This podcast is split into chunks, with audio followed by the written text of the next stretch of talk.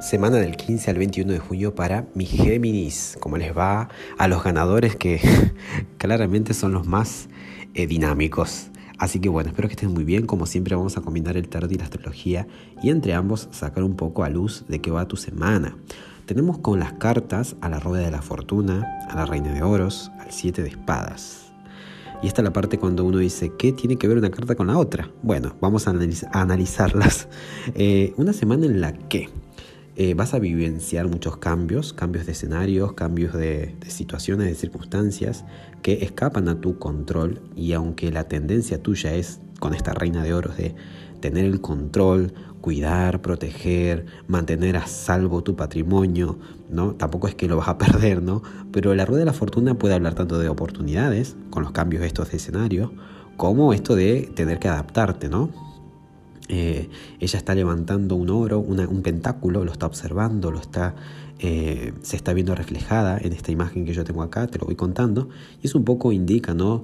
Eh, toda la energía que le dedicas a esto de, de sentirte seguro o segura, de, bueno, de trabajar, que por algo este, estás donde estás, ¿no? por lo que trabajaste, y la rueda de la fortuna está ahí enfrente, es como que ella está mirando el oro y tiene la rueda de la fortuna enfrente, entonces es como que todo va a depender de cómo se vayan dando las cosas, esto de la seguridad personal. Y estas, este siete de espadas que está como mirando hacia el futuro, pero no está viendo por dónde camina, puede ocurrir esto, ¿no? De que tal vez el, el querer, ¿no? Eh, quedarte en lo seguro puede ser lo más inseguro. Lo más recomendable es entonces estar listo, preparado para cualquier cambio y dejar fluir, porque un poco la rueda de la fortuna indica eso, que hay eventos que escapan de nuestro control y por ende, por más que los forcemos, es inútil porque van a terminar haciendo lo que tengan que hacer. La rueda de la fortuna es de esas cartas que indica que pasa lo que tiene que pasar con la persona que tiene que pasar, haciendo lo que tiene que hacer, en el lugar donde tiene que estar. Esas cosas que son fortuitas, que escapan, como digo, vuelvo y lo repito, a nuestro control. Y claro, y la reina de oros es plasta, ella está como arraigada en su seguridad, en lo que construyó, en su hogar, en su casa, en, su, en lo que, digamos, ella valora. Y el hecho de estar tan, ¿no? Con eso hace que tal vez se pase por alto, ¿no? Tal vez queriendo colar el mosquito se nos pasa el camello. Entonces esto de procurar todo el rato esta seguridad y que tiene sentido, ¿no? Sin ser permeables, sin ser adaptables, eh, es un poco puede ser una trampa, ¿no? Este siete de espadas acá habla de tener la mente eh, mirando para un lado, ¿no? no queriendo que me tome por sorpresa y puede que nos descubra, puede que...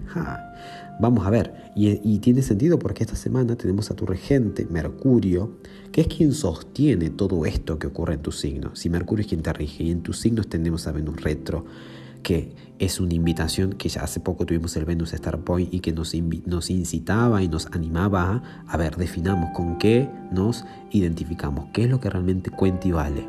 Primero, después ese Mercurio sostiene de alguna manera todo lo que ocurre en Géminis, que también hay, el Sol. Y el Sol es el foco, es la atención, esto de hacer de vos la mejor versión. También está el Nodo Norte, que es un poco por donde van a entrar las novedades. Entonces, entonces, si Mercurio, quien sostiene todo eso y está en cáncer, que es tu zona de dinero, y empieza a retrogradar, es un poco a que revises, a que, ¿no? que te detengas y veas. Dado que vamos a evolucionar, ¿Será que todavía sigue aplicando lo familiar? Cáncer rige la familia, que rige lo de siempre, el pasado, lo tradicional, el folclore, como se hicieron las cosas siempre. También rige la madre, el padre y obvio que viene muy bien esta temporada de Mercurio retro para sanar algún lazo familiar, para reconciliación. Retro es, tal vez dije algo, me arrepentí, vuelvo y lo reparo. Retro, Mercurio, comunicación, algo que se dijo en cáncer algo en la familia, con el padre y la madre. viene muy bien la terapia y cualquier cuestión de, arreglar para avanzar luego, ¿no? Porque en, en, definitiva un planeta como está retro es la oportunidad que nos da para estar actualizado y al día para lo que se venga. Pero también es cierto que lo que hablamos, lo que decimos, cómo nos manejamos, lo que nos contamos.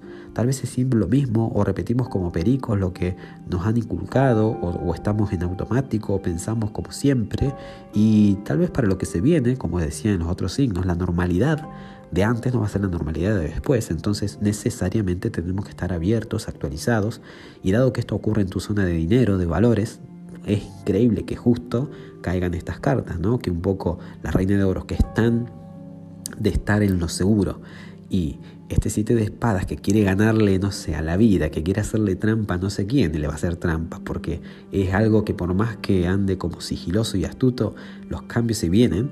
Y lo más astuto en todo caso es estar abiertos. Entonces viene muy bien que esta semana tengas la apertura mental y la conciencia para estar este, bueno, preparado y actualizar y romper tal vez con viejos paradigmas, viejos mandatos, viejas formas de pensar, de administrarte. Con esto, bueno, tampoco es que te sugestione y diga, ay, se me va la estabilidad. No, simplemente que hagas honor a tu cualidad mutable. Géminis, al igual que Virgo, que Pisces, que, Sagitarios, es un signo mutable, que tiene esa capacidad de adaptarse, que tiene esa mente maleable, permeable a la información. Por eso es que es tan curioso y le gusta la variedad. Bueno, hagas honor a todo eso, ¿no? Que estés dispuesto y abierto a, bueno, de alguna manera, eh, preparado, ¿no? Sobre todo en asuntos de seguridad personal o de seguridad financiera. Preparado para para, los tiempos, que estés al día.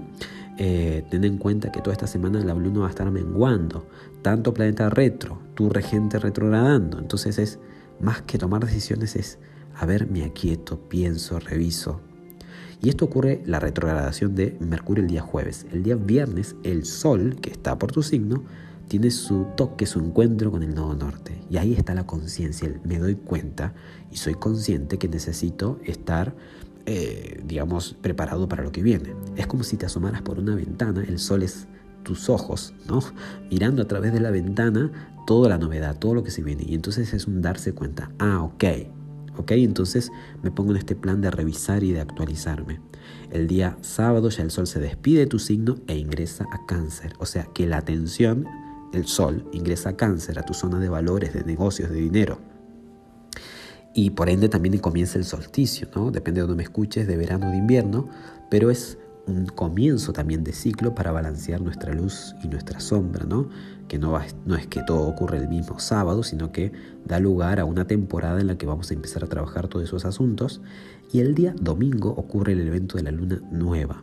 Es decir, la luna también ingresa a cáncer, el sol ya está ahí, que entró el sábado, y ambos dos en el mismo grado eh, dan lugar a este evento, luna nueva, cerquitas del nodo norte.